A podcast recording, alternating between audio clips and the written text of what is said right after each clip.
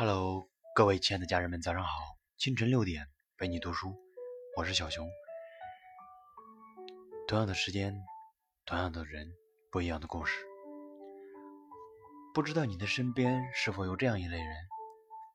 无论什么事交给他做，也无论中间是否发生意外和波折，他总能给你一份满意的答案。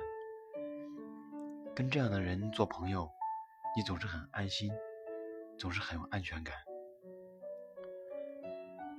那么今天给大家带来的一篇文章，题目是“靠谱是对一个人的最高评价”。靠谱说起来简单，落下去复杂；听起来像感觉，做起来是原则。丈母娘考核女婿，老板审核员工，自己托熟人办事，一般都要在心里问一问。这个人靠不靠谱？靠谱这个词几乎包含了我们所有的信任感。那什么样的人可以被称作为靠谱呢？真正靠谱的人，诺不轻许，许必见之。康德有一次要去拜访一个朋友，约好了时间，那日十一点之前到达。为了不迟到，他还是提前很长时间出发。但是不幸的是。路上遇到了洪水，河上的桥被冲垮了。河水很深，康德坐的马车不能过河。车夫告诉他，最近的桥距离此处也有六英里。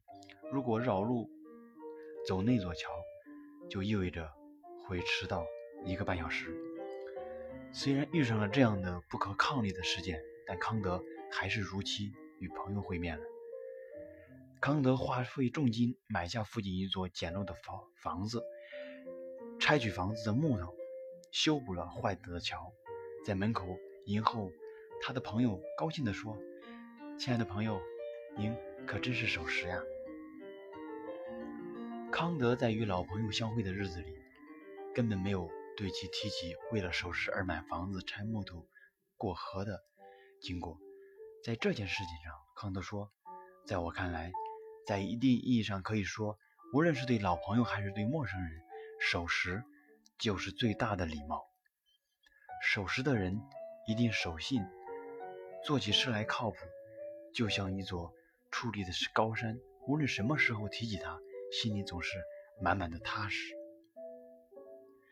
真正靠谱的人有一种未雨绸缪，让事情有备无患的能力。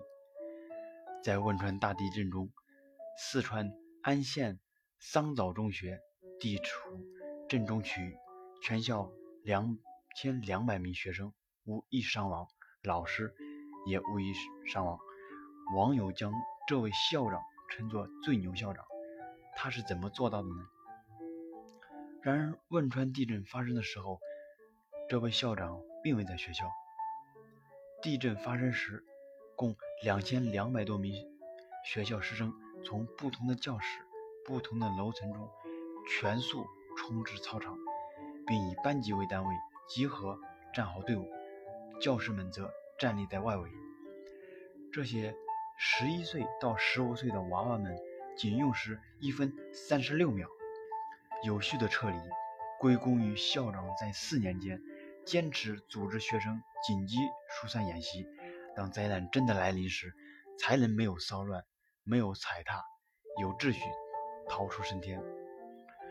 二十四史中有句话说得很好：“勿临可绝井，以未雨绸缪。”一个靠谱的人会在事前提前预演每一个环节，从来不会临时抱佛脚，会尽最大的努力去避免让事情出错。当困难来临时，他们总是能够游刃有余，也更能让人感到安心。真正靠谱的人设身处地为你着想。一个著名主持人小时候到一个富贵人家吃饭，餐桌上他第一次吃到鱼翅，忍不住拉着妈妈问：“这是什么呀？怎么这么好吃？”女主人微微笑道：“这是粉丝，喜欢就多吃点哦。”长大成名后，他去了很多饭局，他发现主人们总是喜欢夸耀。自己食材之罕见，价格之昂贵，以此来炫耀自己财富身份。走过了千山万水的他，在那个时候才明白，小时候餐桌上萍水相逢的女主人的温柔用心。子曰：“己欲立而立人，己欲达则达人。”真正靠谱的人会站在别人的角度，体察他的所思所想，并根据他的情绪做出合理反应的能力。有人说，靠谱的人就是凡事有交代。件件有着落，事事有回音。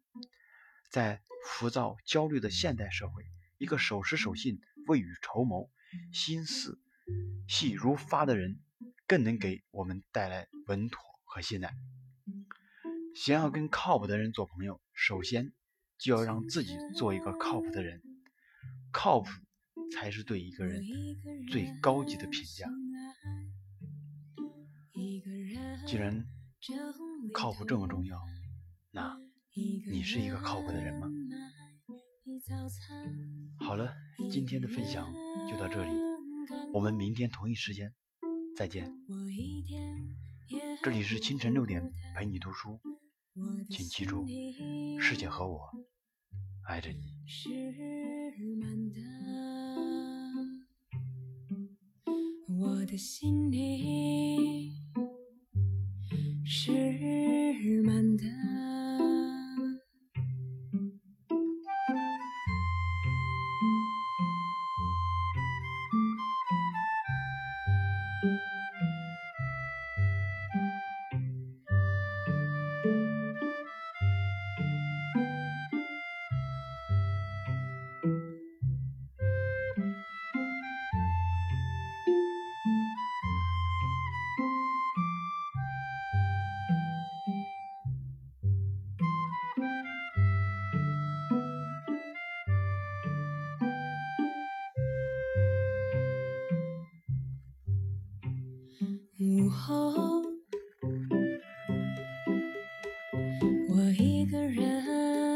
散步，一个人和小鸟说话，一个人看一棵植物，一个人回家，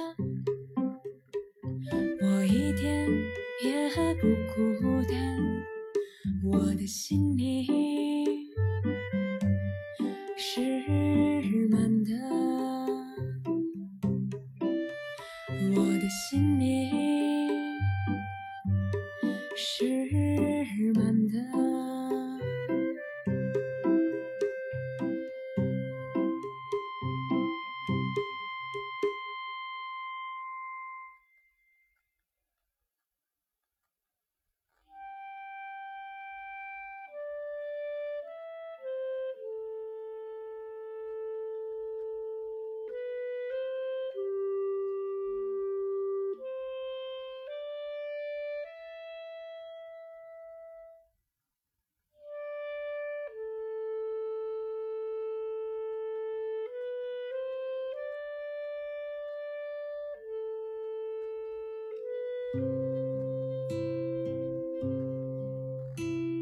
夜里，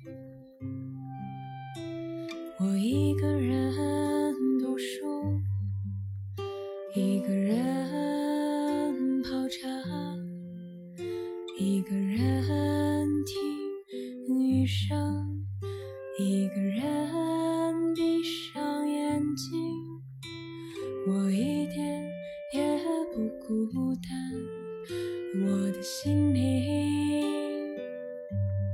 是吗？